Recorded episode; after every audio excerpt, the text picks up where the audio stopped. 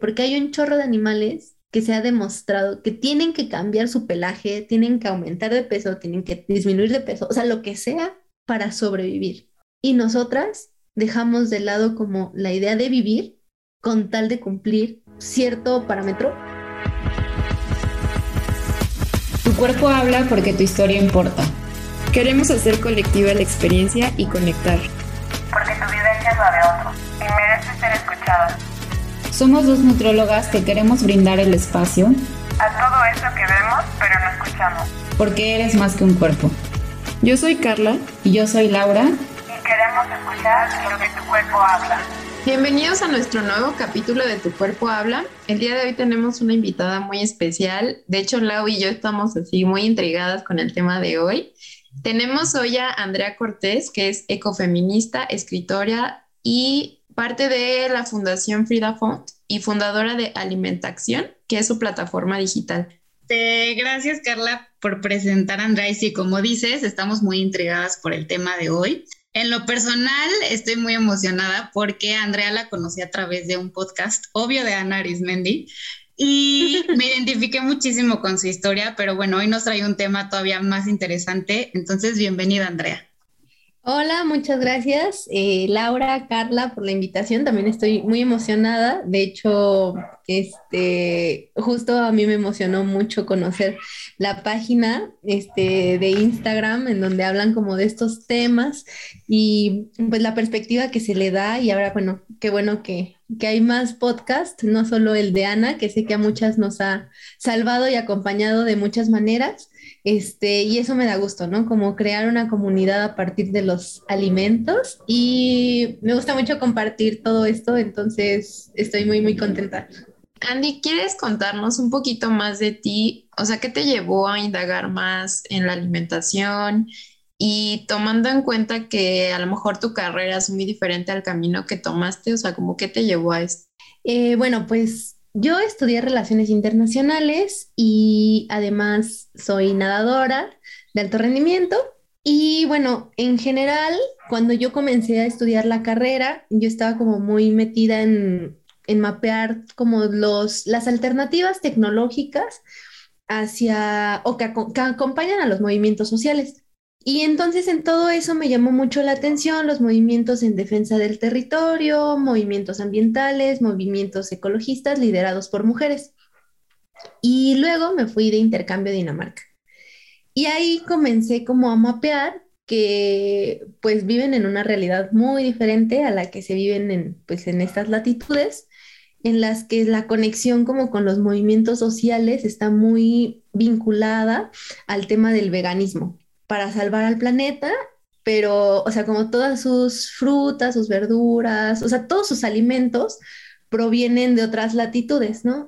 Entonces a mí me llamó mucho la atención que además de que provienen de otras latitudes, pues ni siquiera están como, o sea, no son frescos porque los traen congelados y además los envuelven en un buen de plástico y, o sea, a mí me, sorprendió muchísimo como ver eso, que es algo muy simple, pero que me hizo darme cuenta de una, o sea, como las costumbres que existen, por ejemplo, aquí en México y en muchos países de América Latina, de Asia, de África, en torno a los, a los mercados, a los tianguis, cosa que no hay, pues, en países desarrollados, donde pues se presentan como países súper verdes, ¿no? Súper ecológicamente amigables, ¿no? Entonces como que mi tema se empezó, o sea, me llamó más la atención eh, ahí como los alimentos, o sea, como la relación que tienen los alimentos en la destrucción del ambiente, o sea, tanto en un sentido positivo negativo. Y luego, o sea, como en este caminar de eh, no saberme si yo era una persona vegana, vegetariana, si esto ayudaba o esto no impactaba al ambiente, si esto podía reducir los gases de efecto invernadero, que es un debate como que está muy de boga. Yo me di cuenta también como, o sea, que proteger, por ejemplo, a otros seres sintientes, a, otros seres animales, está también muy imbricado en una relación pues con toda la naturaleza, ¿no? Entonces yo decía, bueno, claro que el veganismo es una práctica súper importante y es un movimiento en defensa de, los animales, pero debe haber como algo más porque al devastar los territorios también pues para conseguir como legumbres o frutas, verduras, pues también se devastan los territorios de esos animales, ¿no? Entonces como, o sea, como que yo no me explicaba todo eso. Y entonces leí un libro que se llama El mito del veganismo de Larry Cates, que me cambió porque ella justamente hablaba como mucho de de esto, o sea, como que el proteger a los animales no solo se afianza en dejar de consumir productos así tal cual, que es como lo que más vemos, sino en proteger sus ecosistemas desde maneras invisibles, que es como lo que llama el sostenimiento de la vida.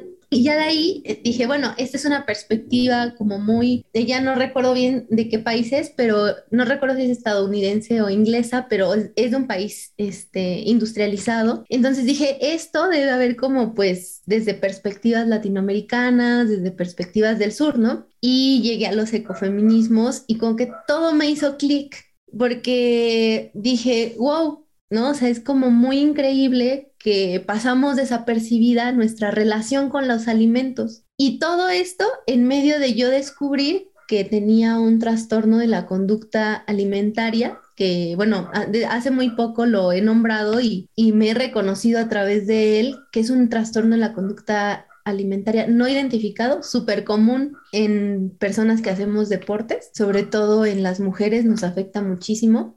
Entonces dije, o sea, es increíble cómo los alimentos envuelven un chorro de relaciones de poder y una gran cantidad de violencias hacia nuestros cuerpos y hacia lo que las ecofeministas llaman cuerpos territorios, ¿no? Eh, nosotras mapeándonos como un cuerpo, pero también como un territorio de vivencias, de sentires, de pensares, que habitamos un territorio más grande llamado territorio tierra, ¿no? Entonces hay una relación muy, muy intrínseca en la manera en que nos alimentamos y la manera que eso impacta en ese territorio tierra, ¿no? Y, o sea, comencé a leer como mucho a Vandana Shiva, que es una ecofeminista eh, de la India, pero, o sea, más allá de sus textos, la empecé como a escuchar en entrevistas y en otros foros, en donde justo se le cuestionaba esta idea de los, del veganismo, porque ella es vegana, ella es hindú, pero esta es la razón por la que es vegana. Y entonces justo explicaba otra vez esta relación de que la alimentación no solo parte de comer algo o no para defender como el medio ambiente, sino de todas las relaciones que existen alrededor de los alimentos, ¿no? Y decía, ¿qué tan violento es consumir un jitomate que no proviene de nuestras latitudes o frutas que ni siquiera se dan en los territorios del norte y que es otra forma de extractivismo. Entonces, en la raíz de todo esto está algo que se llama agronegocio y que es la manera industrial de producir nuestros alimentos y que además es una industria que está como impregnada en todos lados. Entonces eso se volvió como mi obsesión de entender qué es el agronegocio, cuáles son los impactos del agronegocio y sobre todo cuáles son las alternativas al agronegocio, que es un monstruo muy grande y que está impregnada como en todas las luchas de mujeres, porque la alimentación básicamente es como el centro de la vida, ¿no? O sea, alimentarnos, el generar los diferentes alimentos y que además o sea, sí es muy cierto que la lucha, las luchas climáticas que se avecinan y que además ya están sucediendo en muchos lados, se dan en torno a pues, la contaminación de los territorios y que ello conlleva a una falta de alimentos en tanto cantidad y calidad, ¿no? Entonces, como que todas esas cosas que me rondaban en mi cabeza hicieron mucho clic de entender, o sea, cómo se dan las luchas climáticas y lo mucho que están desconectados del territorio. O sea, realmente aquí nosotras como ecofeministas latinoamericanas, ecofeministas del sur, realmente sí hay una conexión súper diferente a la tierra porque nosotras estamos viendo cómo se están destruyendo estos territorios y estamos recibiendo directamente todos los impactos del agronegocio de maneras múltiples, ¿no? Y pues ya, o sea, como entender también cómo yo habité por muchos años sin reconocerlo, un trastorno de la conducta alimentaria muy enraizado como a este complejo alimentario industrial que dicta una serie de dietas hegemónicas, es decir, dietas como muy homogéneas y que se nos olvida que provenimos de territorios específicos, pues también me hizo mucho, mucho sentido. Entonces al final creo que lo que más me dejó fue llevarlo a mi práctica cotidiana y que finalmente ese es el objetivo, o más bien así nacen y se amasan los ecofeminismos. Y pues sí, es como la razón por la que también me apasiona tanto hablar de los alimentos, porque creo que los alimentos conllevan un montón de, lugares de emancipación. O sea, como ahorita todo esto que les menciono, pues son violencias, ¿no? Hacia nuestros cuerpos, hacia la naturaleza, pero también algo que me llamó muchísimo la atención es que casi todos los movimientos en defensa de la tierra están vinculados a la defensa de los alimentos y pues una gran cantidad de estos, de todos estos movimientos son encabezados por mujeres y sí tiene una razón a que pues son quienes hemos estado en lo público haciendo como labores de cuidado y eso nos permite observar cómo se están degradando todos estos elementos, estos bienes naturales y también, o sea, cómo realmente nuestra alimentación ha cambiado. O es algo como bien interesante, ¿no? Porque alimentación no es solo como el acto de producir o de consumir cierto tipo de alimentos, sino el proceso que nos llevan a ellos, ¿no? O sea, como con qué agua, con qué semillas, con qué tierra, cómo han cambiado las estaciones y eso cómo nos ha afectado, de dónde vienen, quiénes los producen, o sea, son muchas preguntas que me surgieron solo a partir como de, de observar este, un entorno bien diferente y de pasar también como por este cuestionamiento, ¿no? O sea, como no demeritar cualquier lucha, pero sí entender el contexto bajo el cual se produce, ¿no? Y que en, nuestros, en nuestras latitudes sí me parece que la defensa del territorio y la defensa de los alimentos está muy vinculada a como la producción local, eh, la producción soberana, la producción saludable y la producción sostenible. Oigan, y para las personas que somos nuevos en este tema, ¿qué abarca la agroindustria? O sea, ¿qué abarca este proceso? Porque es solo la producción o también el que nos vendan la idea de que para ser saludables tienes que comer este, frutos rojos, ¿no? Cuando no es la principal fruta que se da en nuestras tierras. Entonces, ¿qué abarca la agroindustria? Eh, la agroindustria es la producción industrial de nuestros alimentos. Y abarca todos los procesos que tienen que ver con esta producción, ¿no? O sea, como desde la siembra, la recolección, el empaquetado y todo como el, tema de cómo se refrigeran y cómo se trasladan. Y algo que pues nunca se ocupan es como también cómo se reintegra, ¿no? O sea, que serían los desechos, porque al final pues todo esto eh, genera muchos desechos que básicamente se podrían traducir de dos maneras, que sería la mm, cantidad de energía que se, que se necesita, que se requiere. Energía hablando hay algo que es con lo que se mide y que se llaman miles food, que son como millas de comida, que son la cantidad de metros que recorre eh, un alimento desde que se comienza a producir hasta que se entrega, pero que no considera, por ejemplo, su desecho, y el otro ya son los desechos, por ejemplo, plásticos, ¿no? Que finalmente como todo este andamiaje genera esto, ¿no? Para ponerlo como en un poco más aterrizado, por ejemplo, las Miles Food en muchas latitudes de países industriales o de países que se encuentran al norte por sus características pues geográficas pero en esta homogenización y como la globalización de que podemos tener lo que queramos todo el tiempo, cuando, por ejemplo, no, se no es época, no sé, de mangos y se producen mangos, eso se está produciendo industrialmente.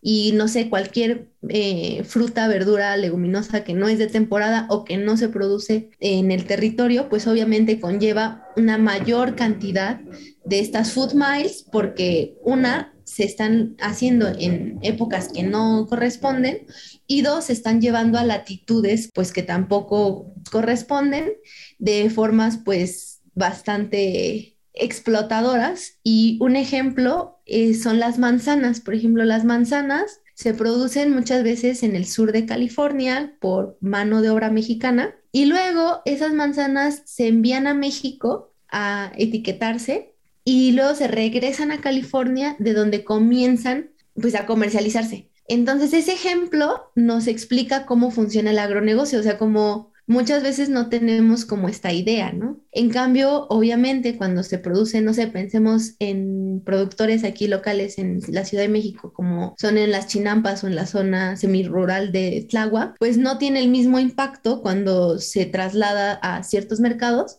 que cuando se hace a escala global, ¿no? Entonces, bueno, ese es como un ejemplo. Es importante destacar que el agronegocio también incluye a la producción de carne. Y en estos discursos de que la responsabilidad climática son las grandes granjas industriales, se deja de lado que para que existan granjas industriales se necesitan los enclaves agroindustriales. Entonces, si nosotros mapeamos dónde están las principales granjas eh, industriales, siempre están en el mismo lugar donde hay enclaves agroindustriales, pero que no se, no se dice porque el agronegocio ahora le ha echado como, ha responsabilizado a la industria cárnica y generado un discurso de coman como verduras y coman, pero obviamente producidas en, en grandes escalas. Y bueno, además el agronegocio este, hay algo que se llama eh, cadena de alimentación agroindustrial, que ahí sería donde se engloba todo. O sea, la agroindustria sería como solo la producción industrial de nuestros alimentos, pero ya esta cadena es lo que abarca también todos los otros procesos que incluyen al agronegocio. ¿De qué manera? Pues eh, la producción, por ejemplo, de ropa, o sea, como la, fast fashion, está muy vinculada a la producción industrial del algodón, por ejemplo.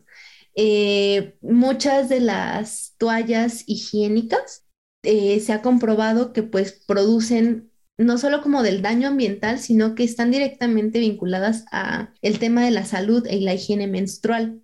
Esto también por el algodón que se utiliza. Entonces, o sea, es como, son ejemplos que nosotros decimos, o sea, cómo tienen un sentido una con la otra, pero que vamos encontrando las cadenas. El agronegocio también, por ejemplo, produce, bueno, está muy vinculado al tema de todos los petroquímicos, porque muchos de los saborizantes, de los aromas artificiales, que no solo encontramos como en alimentos, sino en velas, en, no sé, o sea, en maquillajes, pues parte del agronegocio, ¿no? Entonces, la cadena alimentaria industrial ya abarca como todos estos procesos y además incluye el tema de la producción y la cooptación de los pequeños productores, ¿no? O sea, como granjas que mantenían una producción familiar más sostenible, pero que ha sido cooptada a partir del, pues, del agronegocio y la empresa agroindustrial más grande, por ejemplo, es Walmart. O sea, Monsanto, Cargill, que son como las principales marcas relacionadas al agronegocio, son pero productoras de semillas, pero quien mantiene como el enclave agroindustrial más fuerte es Walmart porque mantiene toda la producción, o sea, como desde la siembra, cómo va cooptando a las granjas, a los pequeños productores, cómo por ejemplo, este, obliga a, o sea, obliga, me refiero a la manera en que estructuralmente pues va empujando a los pequeños productores a que se a que les vendan sus productos y que además bueno distribuye como ciertos ciertos procesos, ciertas herramientas. Entonces, bueno, el tema ya de la cadena alimentaria agroindustrial va abarcando todo, ¿no? Los transportes, las herramientas y otra cosa importante es como todo lo que tiene que ver con las patentes que se quieren hacer, ¿no? Como estas semillas que no son semillas, como este tema de todo lo que conlleva ya la producción en sí y también la homogenización de ciertas conductas dietarias que pues han marcado también la pauta de qué, debemos comer, qué es sano, qué no es sano, eh, por qué ciertas cadenas de alimentación como si son sanas, cuáles no, y que esto ha permitido pues una dislocación cultural, social y ambiental desde los alimentos, ¿no? Entonces sí es como muy amplio porque finalmente la producción alimentaria se piensa que son solo los alimentos, ¿no? Alimentos incluyendo bebidas, incluyendo como producción cárnica, producción eh, de vegetales, pero también abarca otros rumbos de nuestra vida y que además o sea, ahorita que les mencionaba como que está muy dirigido hacia perfumes, maquillaje, pues se responsabiliza a las mujeres de este consumo. ¿no? Como este consumo, entonces somos nosotras, quienes además también gastamos como más en fast fashion y bla, bla, bla, cuando en realidad pues también esto está muy imbricado en, en, mandatos patriarcales de lo que debe ser una mujer, ¿no? De lo que debe utilizar, de lo que bla, bla, bla, ¿no? Entonces también por eso es que está como tan imbricado los alimentos, la naturaleza y las mujeres. O sea, como las ecofeministas decimos, no, hay que despatriarcalizar, no se puede despatriarcalizar la sociedad si no despatriarcalizamos la naturaleza, lo que significa que naturaleza y mujeres somos vistas como objetos, no como sujetas. Y el agronegocio, o sea, como que es muy claro, o, o a mí me parece como muy claro la manera en que esto lo deja ver cuando a través de todos estos mandatos se nos dice que nosotras somos las que debemos cocinar, nosotras somos las encargadas de todo esto, pero por otra parte somos a quienes más se nos ha atacado en lo que comemos, en nuestros cuerpos, cómo debemos ser, el tema, pues ahorita hablaremos un poco más ya como de la gordofobia, de los trastornos de la conducta alimentaria, de cuestiones muy vinculadas emocionalmente de por qué comemos ciertas cosas o, u otro, ¿no?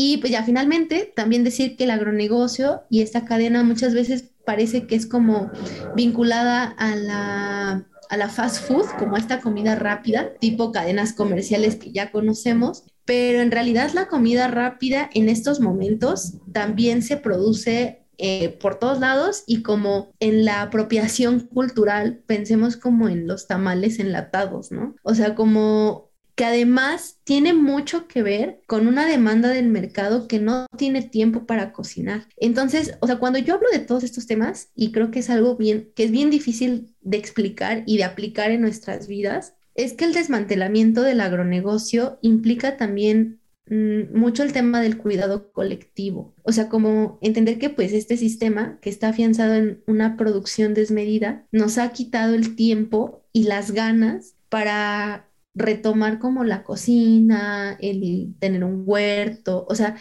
creo que también muchas veces cuando yo hablo de esto podemos llegar a sentirnos mal y responsables como de por qué no estamos haciendo tal o cual cosa. O sea, como que sí hay que entender que es algo estructural y que retomarlo pues es una cuestión como bien política, pero que también no es como que queramos transformarlo de un momento a otro, más bien como, por eso me gusta dar ciertas alternativas. Ahorita, por ejemplo, podremos hablar como un poco más de eso y de cómo comenzando con entendernos a nosotras como estos territorios, como estos que nos atraviesa, que nos duele y, y qué de esos, de esa complejo alimentario industrial nos afecta realmente, o sea, nos atraviesa y como qué prácticas podemos ir cambiando y compartiendo con otras de tal manera que pues podamos de alguna manera desmantelar esto, ¿no? Porque muchas veces en el tema de la, de la distribución de alimentos, pues se nos dice, ¿no? Y entonces, ¿cómo le hacemos para que los pequeños productores no tengan que recurrir de Walmart, ¿no? O sea, que es una cuestión no sencilla de responder y que tampoco es como decirles, ellos son los responsables, ellos, son ellos están abonando a la crisis climática. Pues claro que no.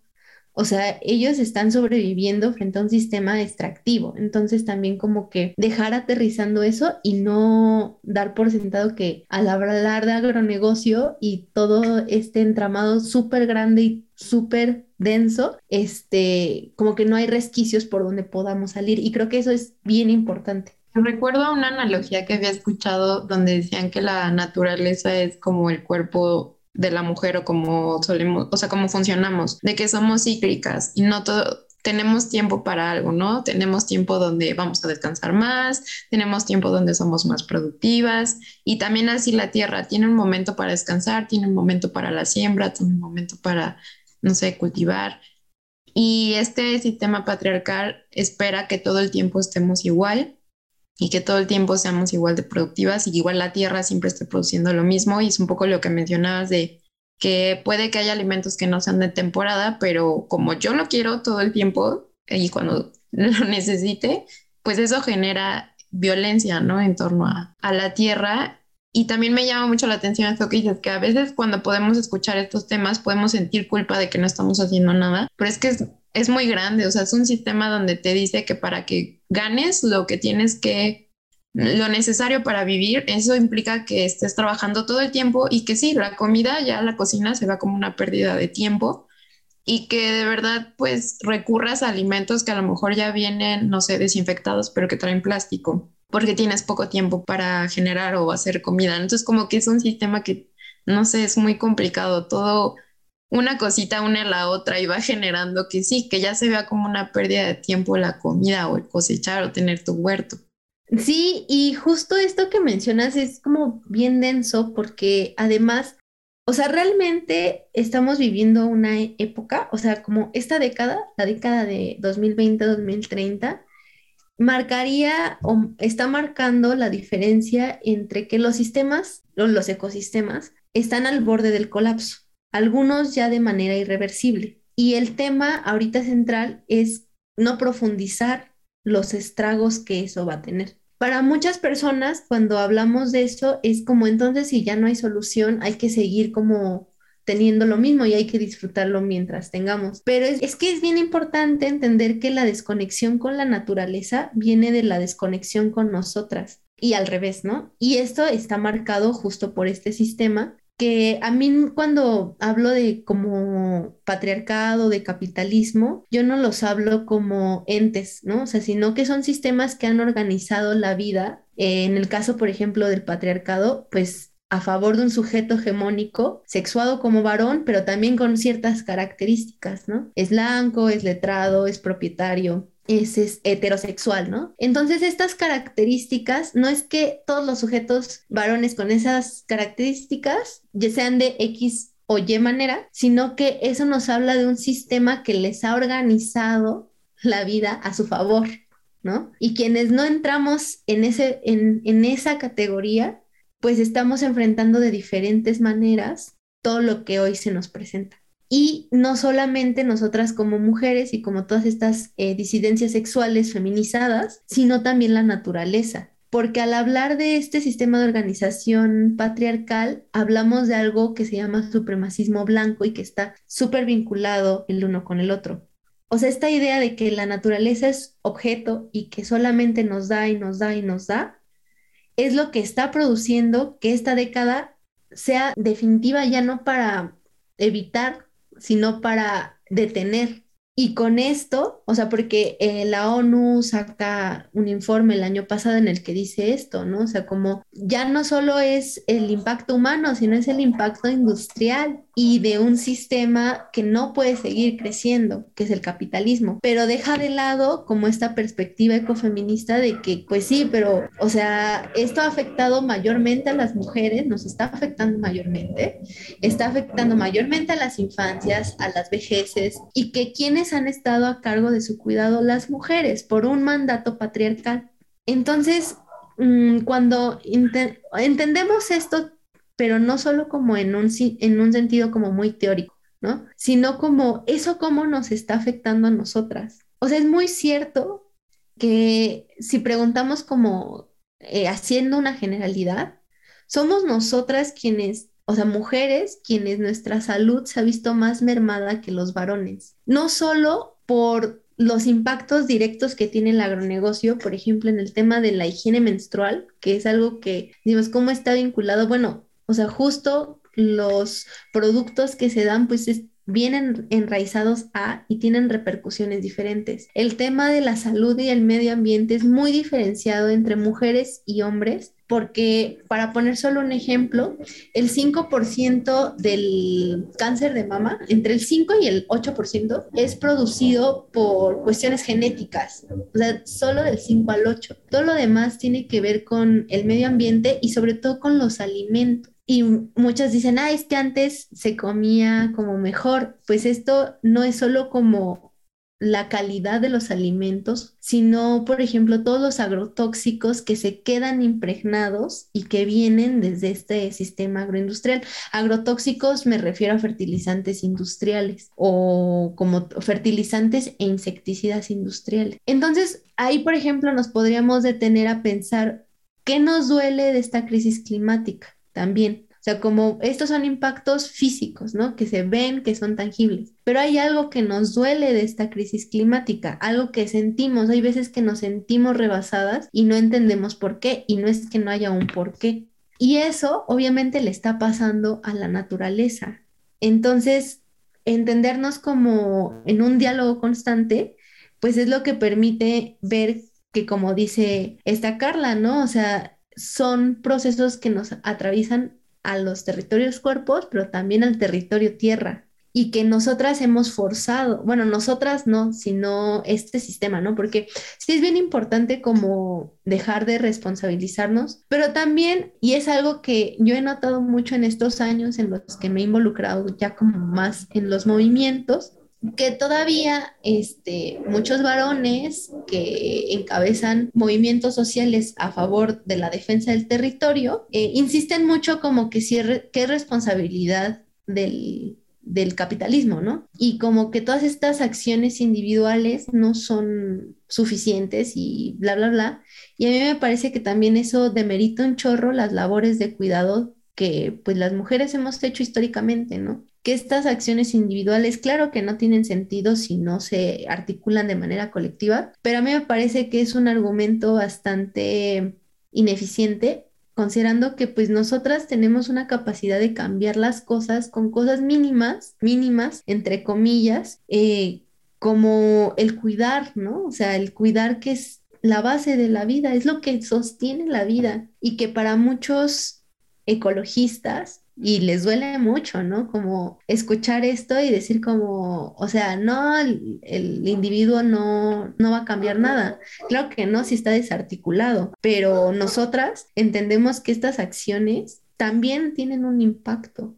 El transformar nuestros sistemas eh, productivos desde cómo se producen nuestros alimentos, el recuperar la memoria histórica de nuestros de nuestras recetas, eso es súper importante porque realmente se está perdiendo a partir de esta homogenización alimentaria y se está perdiendo con ello, por ejemplo, el cómo antes realmente se sabía el tema de las cabañuelas, que no sé si alguien sabe, pero es como el, en enero este, se dice, ¿no? Que los primeros 12 eh, días es como, cada, cada día representa un mes del año y cómo va a estar el clima. Y se va como de ida, de regreso, y luego creo que es por minutos. Y es una tradición que a lo mejor no tiene este fundamento científico, pero que si les preguntamos a nuestras ancestras y un poco, o sea, como a nuestras abuelas, a nuestras madres, si les preguntamos a campesinos, realmente sí lo vinculan, o sea, con el tema de que eso ya no se presenta.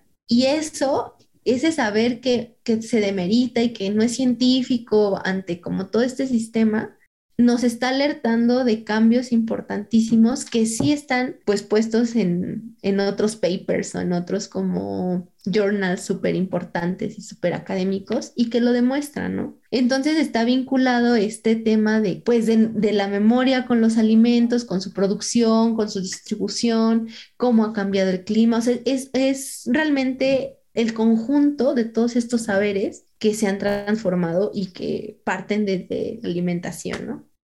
Canta como dices que el capitalismo luego lo mencionamos como si fuera un ente y me recuerda a lo que aprendimos en el seminario que llevamos junto a Lau y yo de liberación corporal que nos decía pues nuestra maestra Lilia, es que luego hablan del sistema como si fuera un ente, pero al final del sistema somos todos. Eh, o sea, al final nosotros no somos, no sé, personas que estamos en el poder y estamos generando estructuras, pero replicamos esas estructuras. Entonces creo que sí es importante también, como tú dices, yo sé que a lo mejor lo que yo genere de cambio no va a ser tan grande como si cambian las políticas y las normas, pero pues sí va a ser algo, sí, sí va a haber un impacto de manera individual, porque si no nos vamos a quedar como todos sin hacer nada. Sí, y ahorita que mm, totalmente de acuerdo con lo que decía Carla, es yo te quiero preguntar demasiadas cosas, pero tengo que enfocarme. Em, te quería preguntar, nos mencionabas que justamente ¿no? esta desconexión con la tierra es todo empieza por la desconexión que nosotros tenemos con nosotros mismos como cuerpo, ¿no? Y ahorita que Carla ponía el ejemplo de el sistema, que todos somos el sistema, me lo imaginé con la tierra, pues al final todos somos parte de la tierra y, y justo hablamos de la Tierra como si fuera alguien más o estuviera en otra dimensión, cuando estamos y somos parte de todo este proceso, pero cómo esta desconexión y el agronegocio impacta más bien en nuestra desconexión. ¿Cómo tú podrías como explicar un poquito cómo todo el agronegocio nos va dictando inconscientemente desconectarnos? A mí me gusta mucho justo para dar como un poco de claves el ver la analogía con las plantas, ¿no? Las plantas requieren un cierto tiempo para que nazcan, bueno, para que germinen primero, para que luego comiencen a crecer y en el crecimiento, pues vemos un chorro de cosas, ¿no? A veces si una planta, o sea, como pensemos, en este momento hagamos este ejercicio que además es muy interesante y que es como una propuesta ecofeminista de mapear nuestros cuerpos. Pensemos, ¿no? Como si tenemos una planta cerca y de pronto se empieza a a pudrir, pudrir como su hoja, ¿no? Bueno, le falta o le sobra agua, le falta o le sobra luz. El agronegocio lo que hace es saltarse esos procesos. Ah, bueno, perdón. Y luego, ya cuando crece y da como cierto fruto o cierta flor, perece. A veces, aunque queramos salvar las plantas o lo que sea, perecen, tienen un ciclo de vida. Y eso se reintegra porque las plantas son muy sabias, ¿no? O sea, como se vuelven composta sin que nosotras la hagamos y se reintegran. Ese es un ciclo cerrado, porque en ese ciclo se ocupa todo. Lo que ha hecho el agronegocio es generar ciclos muy abiertos porque se saltan procesos y en el último proceso que es el de reintegración, todo se queda fuera. ¿Por qué? Porque muchos de estos procesos se aceleran a través de los combustibles fósiles. Ah, porque esto está muy vinculado, pues obviamente, al uso de combustibles fósiles. Entonces, ahí es cuando se miden los gases de efecto invernadero.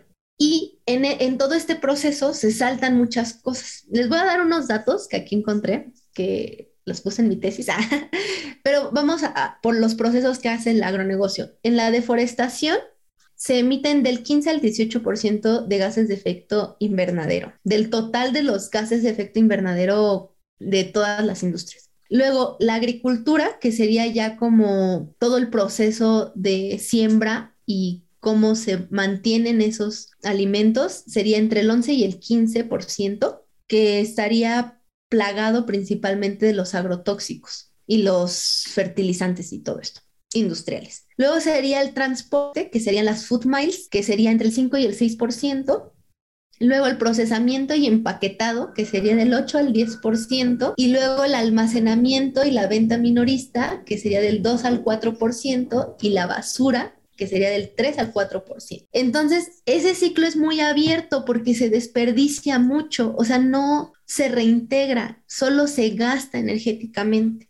Entonces, digamos que esta desconexión es porque nosotros recibimos los alimentos y ya. No entendemos como estos ciclos cerrados, ciclos abiertos. Entre más cerremos un ciclo, pues menos emisión, en este caso de gases de efecto invernadero, pero también como de otras cosas. O sea, pensemos, por ejemplo, en ciclos cerrados de nuestros propios procesos, ¿no? Muchas veces nos enfocamos en todo el tema del crecimiento y cuando llega el tema de la muerte, de los fracasos, etcétera, es cuando, o sea, no lo queremos tomar. Entonces, al hacer una analogía de nosotras mismas con una planta y luego trasladarlo a un tema tan enorme como el agronegocio, podemos entender pues dónde están, digamos, esos desperdicios que nosotras no estamos integrando. Y a mí me pareció importantísimo y como desde mi vivencia, esto yo lo vi a través del, o lo viví desde el trastorno de la conducta alimentaria. O sea, ¿por qué a mí me aterrorizaba comer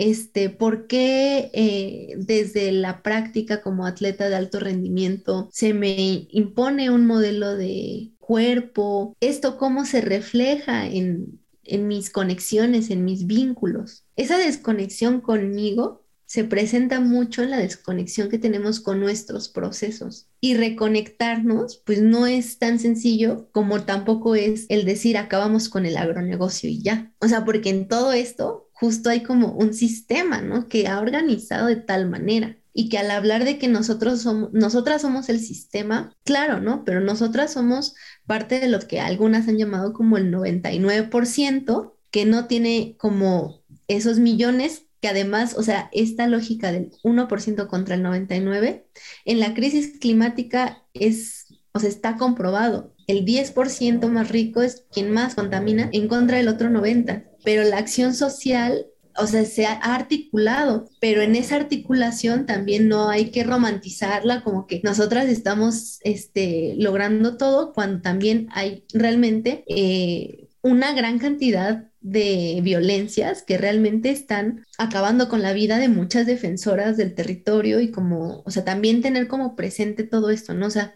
estas desconexiones y estas conexiones también deben estar vinculadas a preguntarnos, pues, quiénes están defendiendo los territorios y cómo nosotras estamos defendiendo nuestros propios territorios. Entonces, no sé si contesté o hice más bolas, pero sí, un poco creo que esas analogías me, nos sirven para también replantearnos nuestro, como nuestro lugar en el sentido de cómo ocupamos nuestros territorios, desde nuestro territorio cuerpo y luego nuestros territorios, sobre todo en las urbes. O sea, cómo estamos viviendo nosotras esta reconexión con la naturaleza desde nuestros territorios, que también eso no es mínimo, o sea, es complicado el cuidarnos y cuidar de otros seres que no sean humanos y seres humanos, pero encontrar como esos resquicios de conexiones o para que nos podamos conectar con nosotras y pues con los otros, ¿no? Entonces...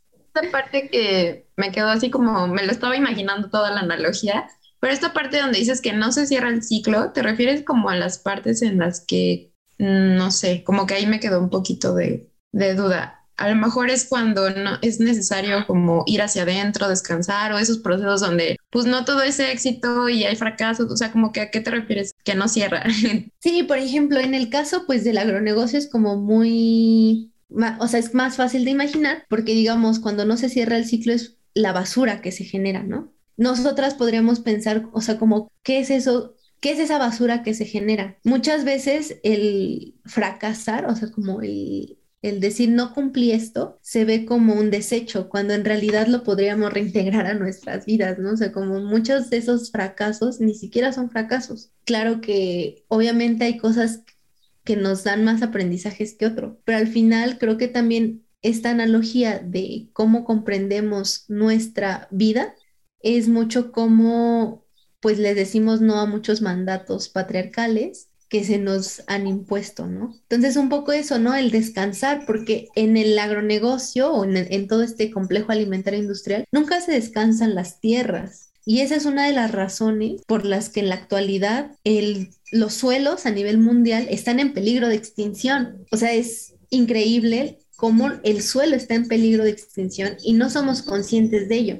Pues de esa misma manera, nosotras podemos estar como al borde del colapso, ¿no? Esto que se llama como el burnout, es porque no se nos da el tiempo para descansar y además, ¿cómo descansamos? Porque muchas veces no se puede porque se tiene que, que trabajar para salir adelante, ¿no? Entonces, como el tema del ocio y el tema de la salud mental es un tema sí de salud pública, pero es un tema de justicia social, es un tema de justicia socioambiental.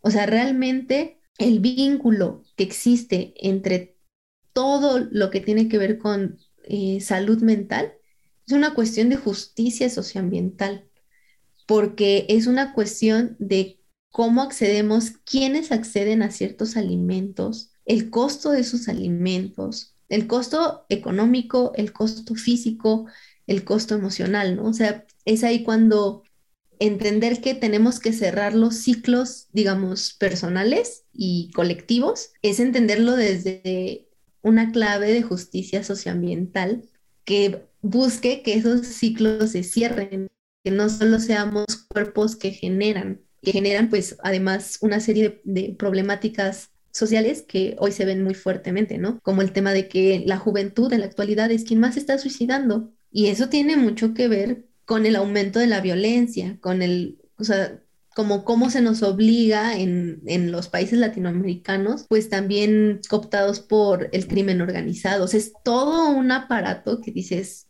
aquí se encuentran esos ciclos que no se cierran, porque eh, no es solo un tema individual, no es un tema como colectivo. No sé, a ver, yo quiero, porque tenía la misma duda que Carla, entonces quiero poner dos ejemplos, que uno nos va a doler a Andrea y a mí, pero sobre esta parte como de cerrar el ciclo, obvio en territorio como nosotros, se me ocurría una es simplemente el cambiar el cuerpo, ¿no? Que a veces no podemos aceptar el que nuestro cuerpo vaya cambiando o simplemente soltar una identidad, que pensábamos que éramos esta parte nosotras como nadadoras, pero que llega un punto donde tal vez ya no es tu identidad completa y solo es una parte, como cerrar este ciclo, digo, cualquier identidad, ¿no? Pero no sé si va por ahí o me perdí y ya me mal viaje. No, creo que sí es una gran analogía porque al final, o sea, entendernos nosotras como seres que cambian es algo que la naturaleza hace y que el agronegocio no permite.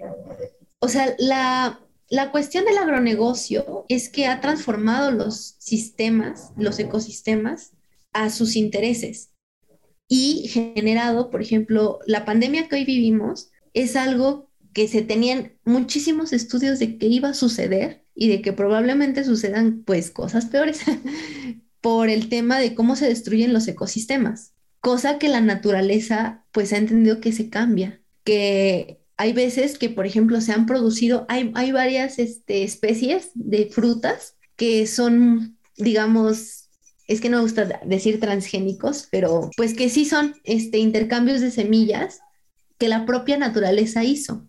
Y ese cambiar, ese transformar, es algo que el sistema no permite. Entonces, con nosotras mismas, obviamente cuando tú cambias, cuando tú te transformas, es como no es posible. Incluso dentro de los movimientos, ¿no? O sea, me parece que no se nos permite el error, no se nos permite la incongruencia, no se nos permite el, pues, retractarnos, ¿no? Y que es algo que, o sea, yo ahorita que lo, lo pongo así, que lo expreso, pienso en mi historia personal, con mis vínculos y digo, wow, o sea, qué, qué fuerte, porque yo muchas veces no me lo permito y no se los permito a las personas a mi alrededor y exijo congruencia todo el tiempo y exijo este mm, ser perfectos, ¿no? Cuando la naturaleza nos ha explicado que sus ciclos no, nunca son perfectos y por eso es que son tan cerrados, porque cuando se hacen desechos muchas veces se procesan de maneras muy diferentes. El tema es que esta producción industrial no le permite eso.